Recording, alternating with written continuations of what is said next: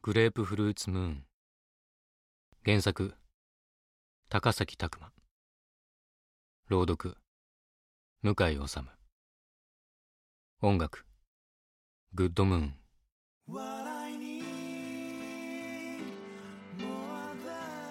真由美が死んだのは僕たちが一緒に暮らし始めて半年経った何でもない普通の火曜日のことだった。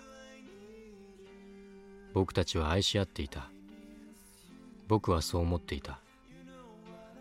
けれど僕は彼女の変化に何も気がつかないでいた。真由美が死んだ後部屋のいろんなところから抗うつ剤が見つかった。彼女がうつの薬を飲んでいたなんて知らなかった。そのことで彼女の両親にはだいぶなじられて僕は言い返す言葉を見つけられなかった。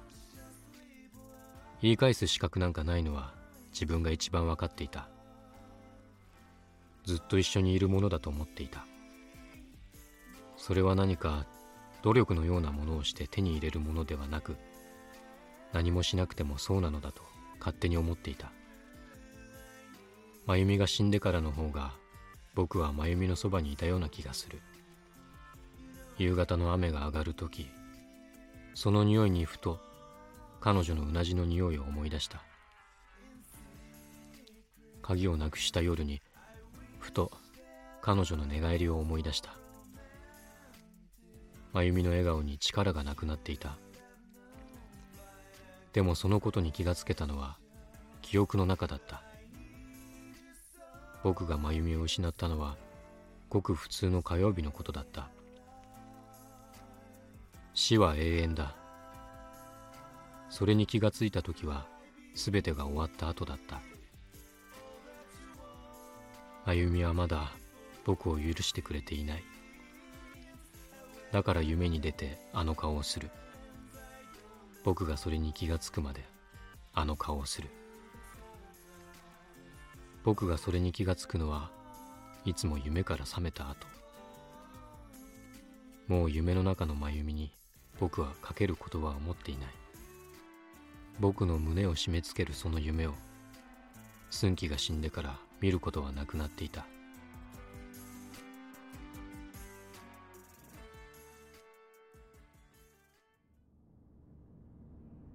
僕はチャージのために立ち寄る星もできるだけ目立たない星を選びこのボロい船にできる最短のルートを確定した。それから全てが自動運転の退屈な旅が始まった。行きによった全ての星を経由せずにワープ航路をパーミットの範囲内で最大に利用することにした。そうすると宇宙は完璧な退屈に埋もれた。真空の闇は無限といえば無限だがあまりに無限すぎて長いトンネルをずっと同じ速度でただ通っているだけのようだった。なあ俺たちのルールを決めないか。トミーが退屈しのぎみたいに言い出した。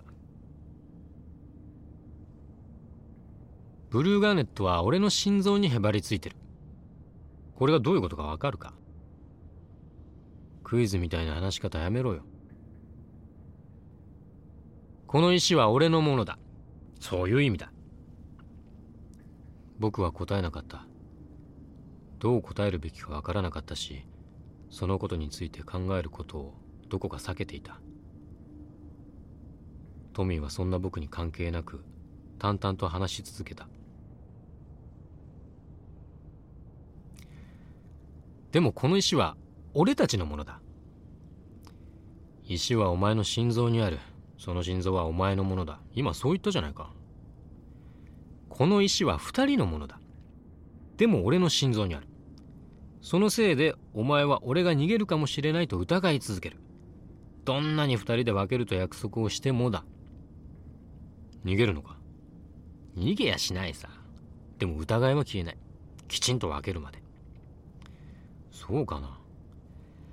そういう金額さ。どうすればいい？だからルールを決めようぜ。そう言ってトミーが手のひらにある何かを見せた。カプセルが2つあった。起爆薬だ。起爆薬？2人でこれを飲む。そうすればどちらかが死んだら片方が爆発する。この間の戦争でテロリストたちが使ってたやつさ。なんだよそれ。運命を同じにしておくのさ。どんなに逃げても無意味。死は必ず同時に訪れる。兄弟よりも深いちぎりさ。ちぎり？僕はまだトミーの突飛なアイデアについていけてなかった。抑止力ってやつさ。お互いの命を握ってる。これ以上の信頼関係は多分ない。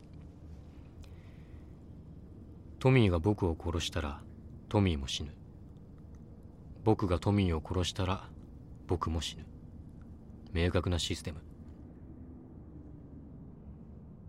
石を無事取引できて1800兆を山分けするまでか。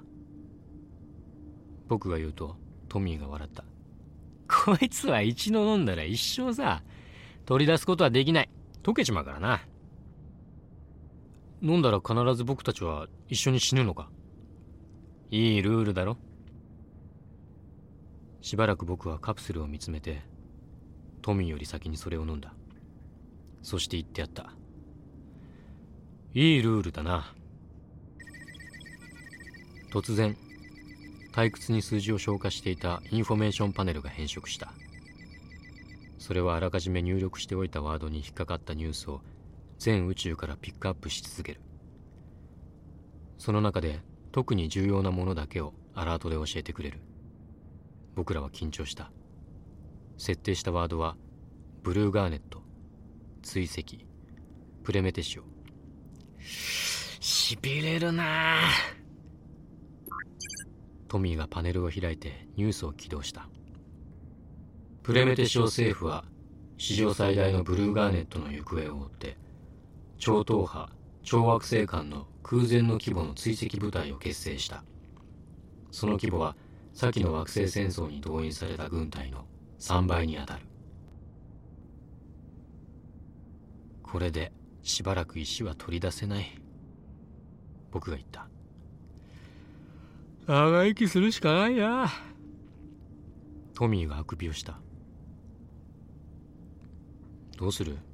戻ったら。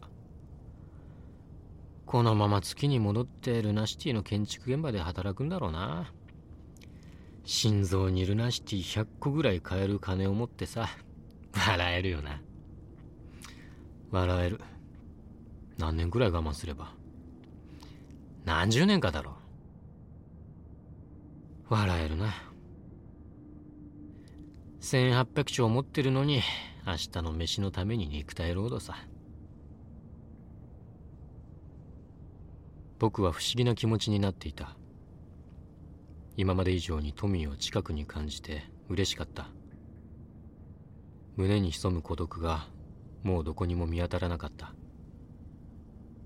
ブラックホールのように真由美や寸気やいろんなものを飲み込んで平然としていたあの孤独はトミーのくれたカプセルが吹き飛ばしてくれた。トミーはまたあくびをした。そのあくびが僕にも映った。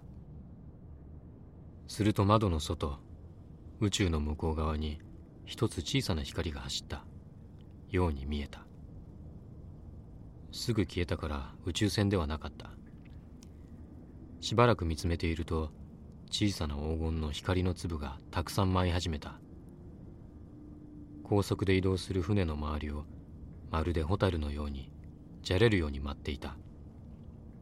神々しかった。奇跡に包まれるような美しさだった。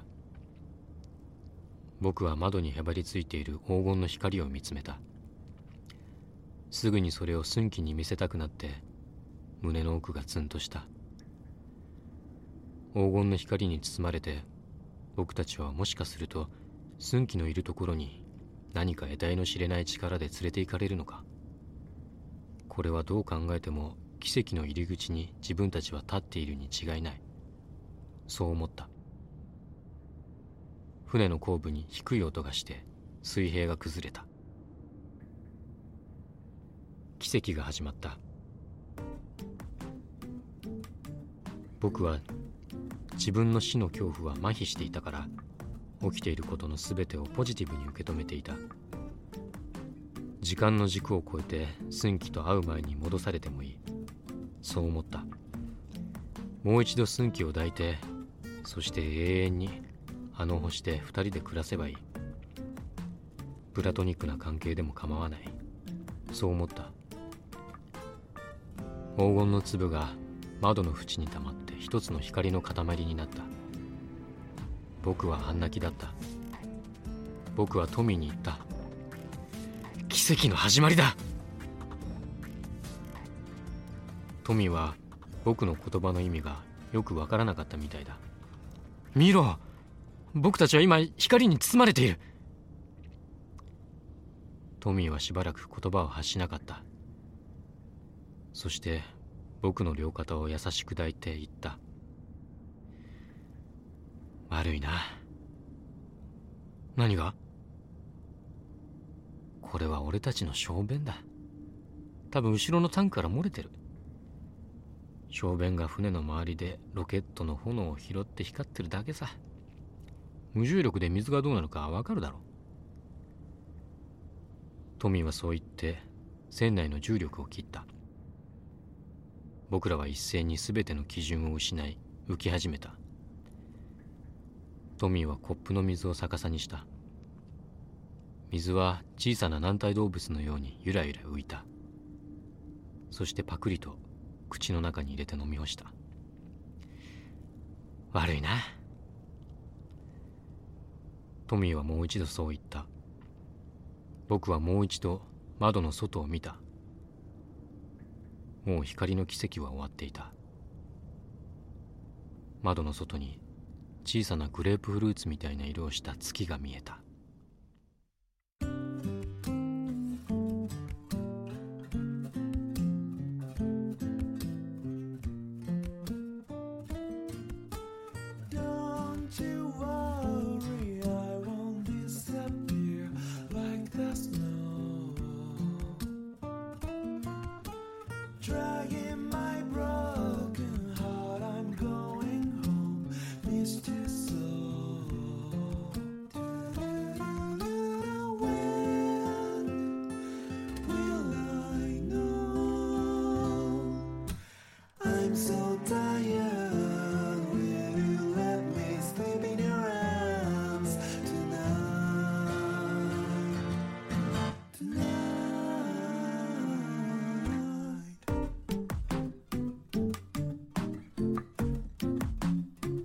グレープフルーツムーン。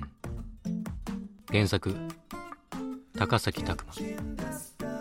朗読向井治音楽グッドムーン。